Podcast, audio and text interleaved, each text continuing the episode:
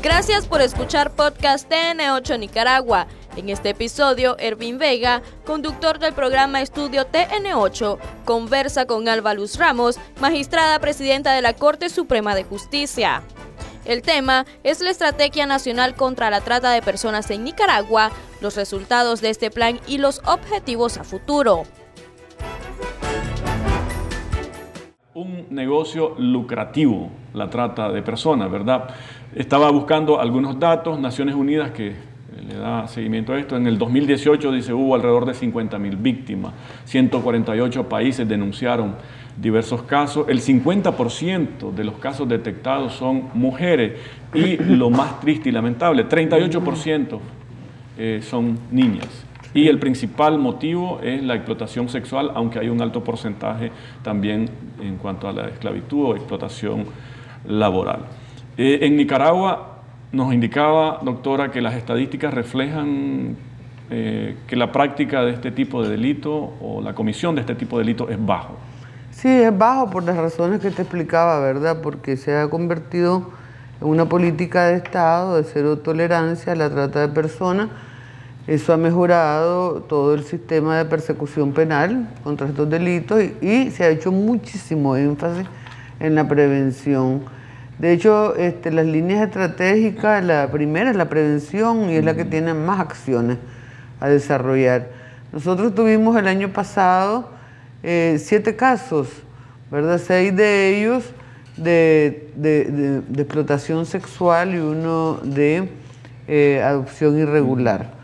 Es poco, es bajo eso. Están, están judicializándose en los juzgados especializados de violencia porque a ellos está atribuida la competencia para conocer de esos delitos.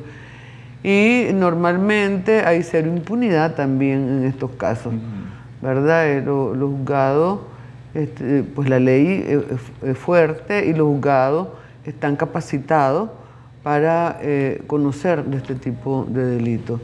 Entonces, eh, esa prevención es la línea estratégica 1 de del, plan está enfocada en esa prevención. Siete casos el año pasado. Sí, siete casos. Víctimas nicaragüenses. Víctimas nicaragüenses, todas menores de 14 años. Con fines de explotación. Con fines de explotación C y uno de, adopción irregular. en, ya en, los cauces judiciales, digamos. Eso está en los juzgados ahorita. están procesando, uno ya está condenado, los otros se siguen procesando. Nos decía que principalmente Nicaragua no como un país destino, no como un país origen, sino como un país de tránsito. De tránsito, exacto. Eh, eh, ¿Qué acciones hay en este sentido para convertirnos, como en el caso del, narcotráfico, como una especie de muro de contención de este tipo sí, bueno, e, el plan, ¿verdad? Y hay una estrategia también de atención a las víctimas que se le aplican ya a nivel operativo todos los servidores públicos que están directamente involucrados en la aplicación de este plan a través de las diferentes instituciones que forman parte de la coalición de lucha contra la trata de personas, que están, están establecidas en la ley 896, que es la ley contra la trata de personas, que se aprobó en el año 2015. ¿Verdad? Entonces, este plan, como te decía antes, la primera línea estratégica está enfocada básicamente en la prevención, porque en todas en, todos los planes nosotros creemos que la prevención es lo mejor. Prevenir que luchar, atacar directamente ya eh, cuando ya es tarde, cuando ya se ha cometido el delito. Entonces aquí tenemos esa prevención, que es la sensibilización básicamente, tanto de los servidores públicos involucrados en la aplicación del plan, como de la población en general. O sea, la población también debe involucrarse y debe tener conciencia, hay que sensibilizarlo sobre las consecuencias que este delito tiene en la vida de las personas, en el tejido social, ¿verdad? Entonces se hace a través de foros, charlas, talleres que se le da a niños, niñas, adolescentes, a las comunidades, ¿verdad? Para que ellos estén clarísimos de en qué consiste este delito, cuáles son las señales de alerta, a dónde deben de recurrir para poner en conocimiento cuando sospechan de la comisión que se está eh, en, vías de cometer un delito de esta naturaleza. También se sensibiliza a los periodistas, se hace capacitación a los periodistas para que ayuden a divulgar toda esa política y programas de prevención. Se incluye en la currícula escolar, sobre todo de primaria y secundaria, pues, a, las a los niños, y también muy importante en las comunidades de la costa caribe, en su lengua originaria.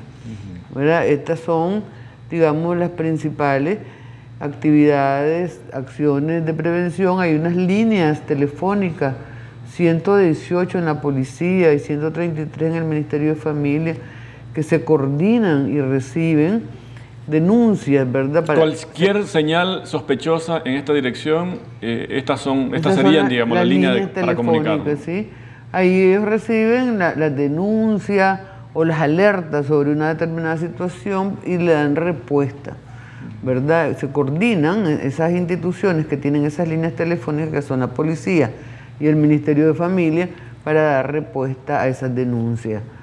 Y eh, existen también mesas de trabajo regionales, departamentales, municipales y distritales, donde están este, las diferentes instituciones, porque la articulación eh, interinstitucional es muy importante en esta lucha, ¿verdad? Porque cada ministerio, cada institución, cada organización tiene una parte que, que hacer, que ejecutar en este plan.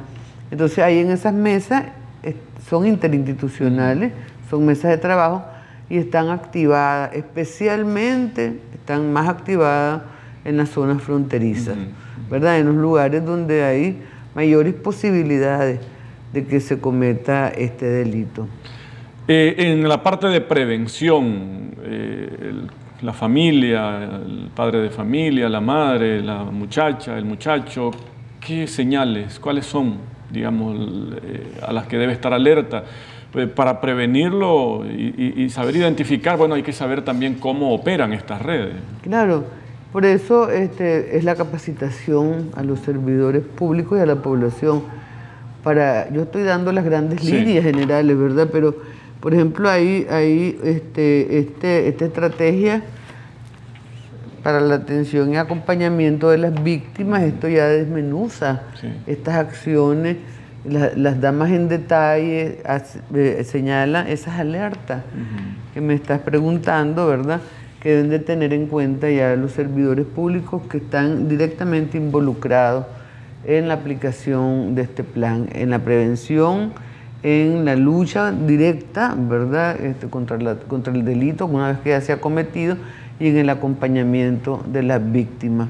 Siempre o casi siempre se tratan de redes transnacionales. De, pues no, no, necesariamente son, eh, eh, pueden ser nacionales, ¿verdad? Pueden tener vínculos con, otra, con otros países o con otras redes de otros países pero este, eh, siempre hay, lugares que son, digamos, peligrosos, sospechosos, y ahí es donde se tiene que poner la mayor alerta en la prevención.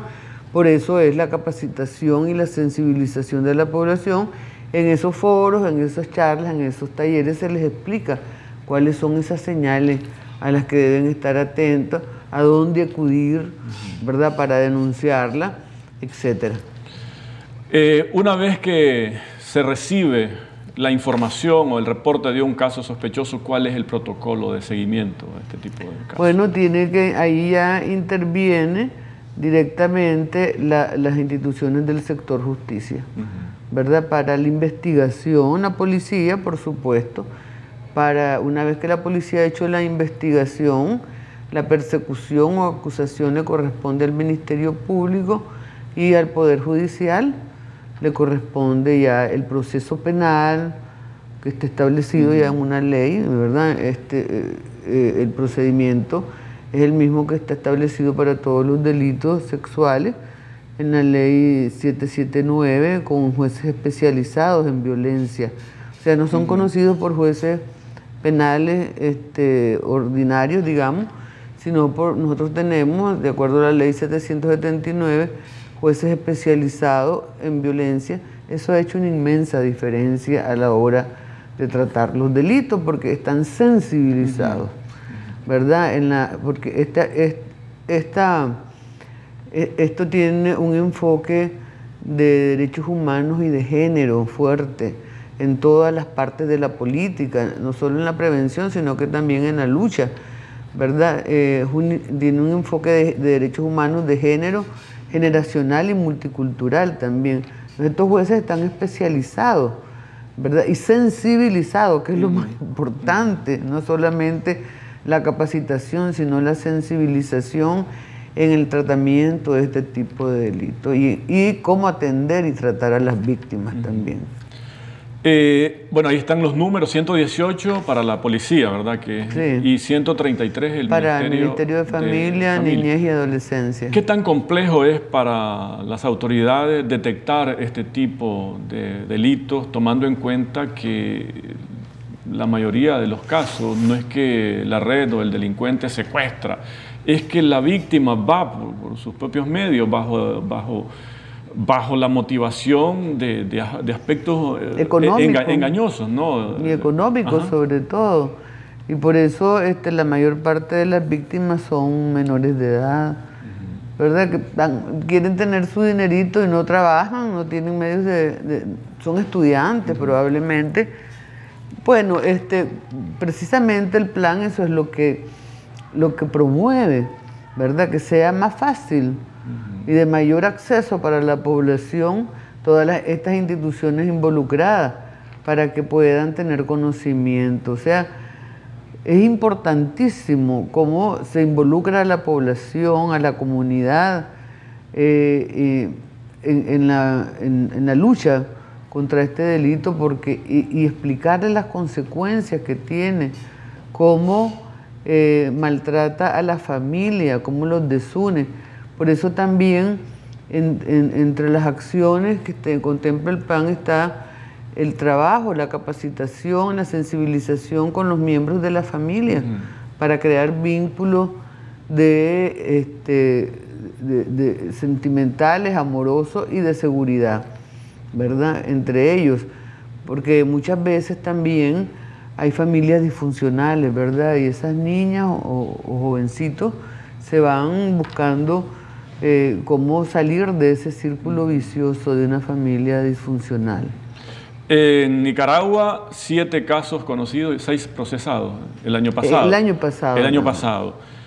Eh, nicaragüenses en el exterior que se conozca de eh, que figuren dentro de esto como víctimas de este tipo de yo, El número yo no te, no te, lo puedo decir ahorita, esa cifra la maneja más el Ministerio de Relaciones Exteriores y el Ministerio de Gobernación, que son las dos entidades involucradas directamente en la protección, ¿verdad? Eh, en garantizar que se velen por los derechos de esa víctima en el exterior y están involucradas en la repatriación voluntaria, ¿verdad? Este, porque no se les puede traer a la fuerza, si ellos, deciden regresar a Nicaragua, ellos son los involucrados en la aplicación de ese protocolo de repatriación de las víctimas.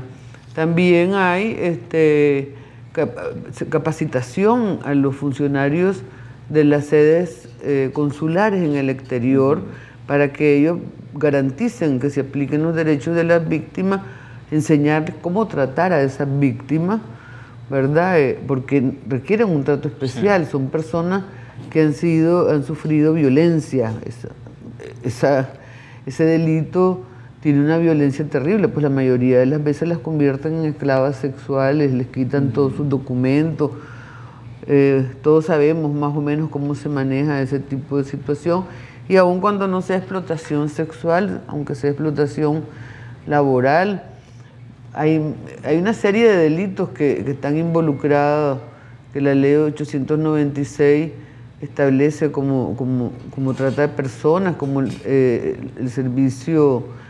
servicio, eh, el, trabajo o servicio forzado, embarazo forzado, matrimonio forzado, pornografía, ¿verdad? E incluso trata de órganos, son parte de los delitos que, se, están involucrados en la definición de trata de personas.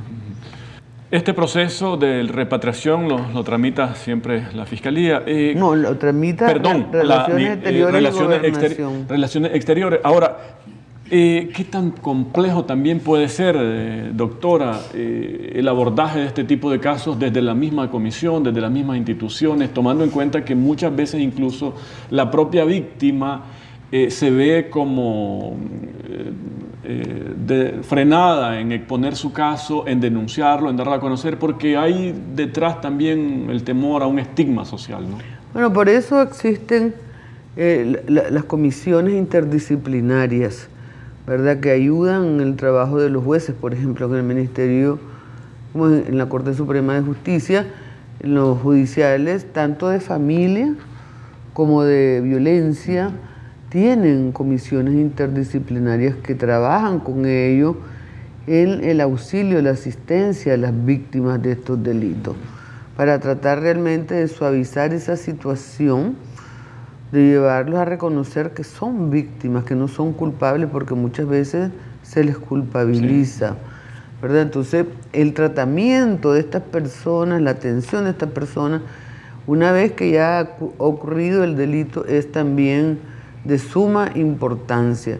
Entonces, ahí tenemos esas comisiones interdisciplinarias, tenemos también en la policía y en la fiscalía personas especializadas en ese tema que saben cómo se deben de dirigir y cómo deben de tratar para no revictimizar. ¿verdad? Entonces, eh, es muy importante todo este tema de este plan porque todas esas acciones, todas esas actividades están contempladas, ¿verdad? Y eh, en esta estrategia que te mostré, eh, yo creo que te la regalé. No, no, aquí abajo la tienes. Ahí está. Bueno, te la voy a dejar de todos modos. Este, ahí están ya todos los protocolos, cómo deben actuar las diferentes instituciones en los casos. Digamos que aquí el plan está, las grandes acciones, y aquí ya están eh, eh, eh, detalladas. Ok, ¿quiénes son los más vulnerables? ¿Los hombres, las mujeres, los niños, las niñas? Bueno, yo, yo diría que las mujeres jóvenes, ¿verdad? La, la, la, mayoría de las víctimas, o todas las víctimas, son mujeres menores de, de, 14 años. Creo que hay un, varón, ¿verdad? Seis mujeres y un varón menores de 14 años. Eso nos indica, esa cifra nos indica quiénes son los más vulnerables, ¿verdad? Eh, nos indicaba mm, algunos datos, bueno, Nicaragua no es un país donde eh, ocurra con ah, con indicadores muy altos este tipo de flagelos. Las estadísticas del año pasado son siete casos, ¿verdad? Conocidos. Sí. Siete, casos conocidos.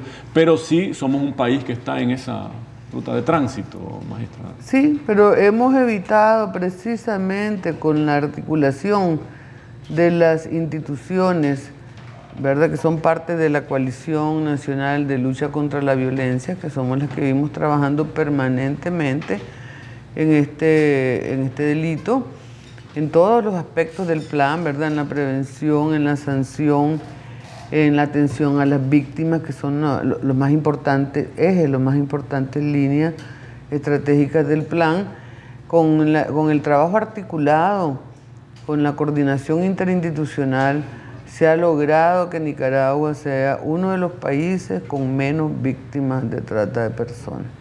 Hay acciones concretas eh, que están contempladas en la estrategia, en el plan, desde las instituciones para prevenir. ¿Qué acciones concretas están dentro de este plan de cara a que la desarrolle, la implemente la comunidad, la familia, el padre, la madre y que la muchacha principalmente, que es la principal víctima de esto, eh, tenga en cuenta para estar alerta y, ponerse a salvo de este tipo. Correcto, por eso yo te mencionaba que se hacen permanentemente y eh, son bastantes las actividades ¿verdad? De, prevención que se realizan, sobre todo foros, talleres y charlas, porque hay que informarlas, tienen que estar informadas. ¿Cómo opera este mecanismo de reclutamiento, de captación de víctimas? Para que ella, eh, a la hora que se les acerque una persona que con este fin puedan reaccionar. Que no y ahora, maestra, no es que se le acerque tanto, sino pueden contactarla a, través de, las, redes, sociales también. También utilizan personas intermedias, ¿verdad? No, no necesariamente eh, eh, el, que la quiere, por ejemplo, para pornografía. No es el que va a ejercer esa acción, sino que utiliza a una tercera persona que puede ser una mujer joven también. Siempre o casi siempre está de por medio una promesa económica, fabulosa. Sí. Esto, hay mujeres, son utilizadas mujeres tal vez mayores que estas niñas, pero no, no, tan mayores tampoco, ¿verdad? Que las reclutan para ejercer este, ese tipo de actos, para tomarle fotos, videos y después pasarlo por las redes sociales. Eso está totalmente penado ya lo sabemos, este, o, bien pueden ser víctimas a mayor escala, ¿verdad? Reclutamiento para ser llevada fuera del país a prostituirse, a explotar eh, la prostitución, otras formas de explotación sexual fuera de Nicaragua. Por eso también en la estrategia está todas eh, las acciones de seguimiento en el exterior a través de los, de los funcionarios que trabajan en las sedes consulares de, Nicaragua en el exterior y el, involucramiento directo del Ministerio de Relaciones Exteriores y del Ministerio de Gobernación para, no solo para repatriarlas, sino para apoyarlas en ese país, para garantizar que se respeten sus derechos, para garantizar que se apliquen las medidas de protecciones especiales que existen ¿verdad? Para, para esas víctimas. Así es que eh, también nosotros damos protección a víctimas extranjeras de trata de personas que están de tránsito por este país. También les apoyamos y les aplicamos el protocolo de repatriación para víctimas extranjeras. Entonces están eh, una serie de acciones que cubren todo el espectro, pero que ya a nivel de detalles se operativizan a través de las distintas instituciones que forman parte de la coalición y especialmente del comité ejecutivo de esta coalición que son las instituciones que yo te mencioné, porque son, son 50 instituciones las que participan y las que yo mencioné son 7 o 9, ¿verdad? Que son las más importantes. Okay. Eh, estrategia Nacional contra la Trata de Personas, ya está en marcha la estrategia y es parte de un trabajo de seguimiento, ¿verdad? Y está en armonía y sintonía con una política de Estado de, tolerancia cero. Y también está acorde con el Plan Nacional de Lucha contra la Pobreza y Desarrollo Humano del Gobierno de, Reconstrucción Unidad Nacional. Entonces, este, este, es el segundo plan. El primer, el primer plan es el 2018-2022 que estamos terminándolo este año, estamos concluyéndolo este año, pero ya elaboramos el plan que va a iniciar el próximo año, que va a continuar eh, aplicando las medidas que han dado eh, que han sido exitosas, que han dado buen resultado y este, podrán haber algunas medidas nuevas, ¿verdad?, que, que sean necesarias.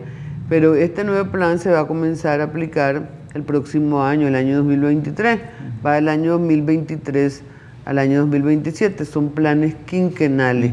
O sea, los planes son muy importantes porque te dan una visión de futuro, ¿verdad? Te, te, van marcando la pauta, vos vas siguiendo determinadas acciones para cumplir determinadas metas, ¿verdad? Eso está plenamente identificado, cómo el plan puede llevarte a, una acción muy exitosa, exitosa al final en la, en la consecución del fin que se persigue.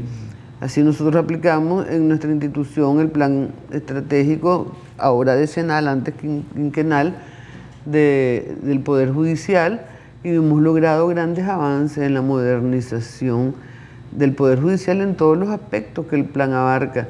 Por eso los planes son muy importantes porque te marcan la pauta te dirigen, te dicen hacia dónde vas para conseguir esa finalidad que estás persiguiendo. Esa fue la entrevista de este episodio del podcast TN8 Nicaragua. Recordá que estamos subiendo nuevo contenido todos los martes y jueves con análisis de temas de tu interés.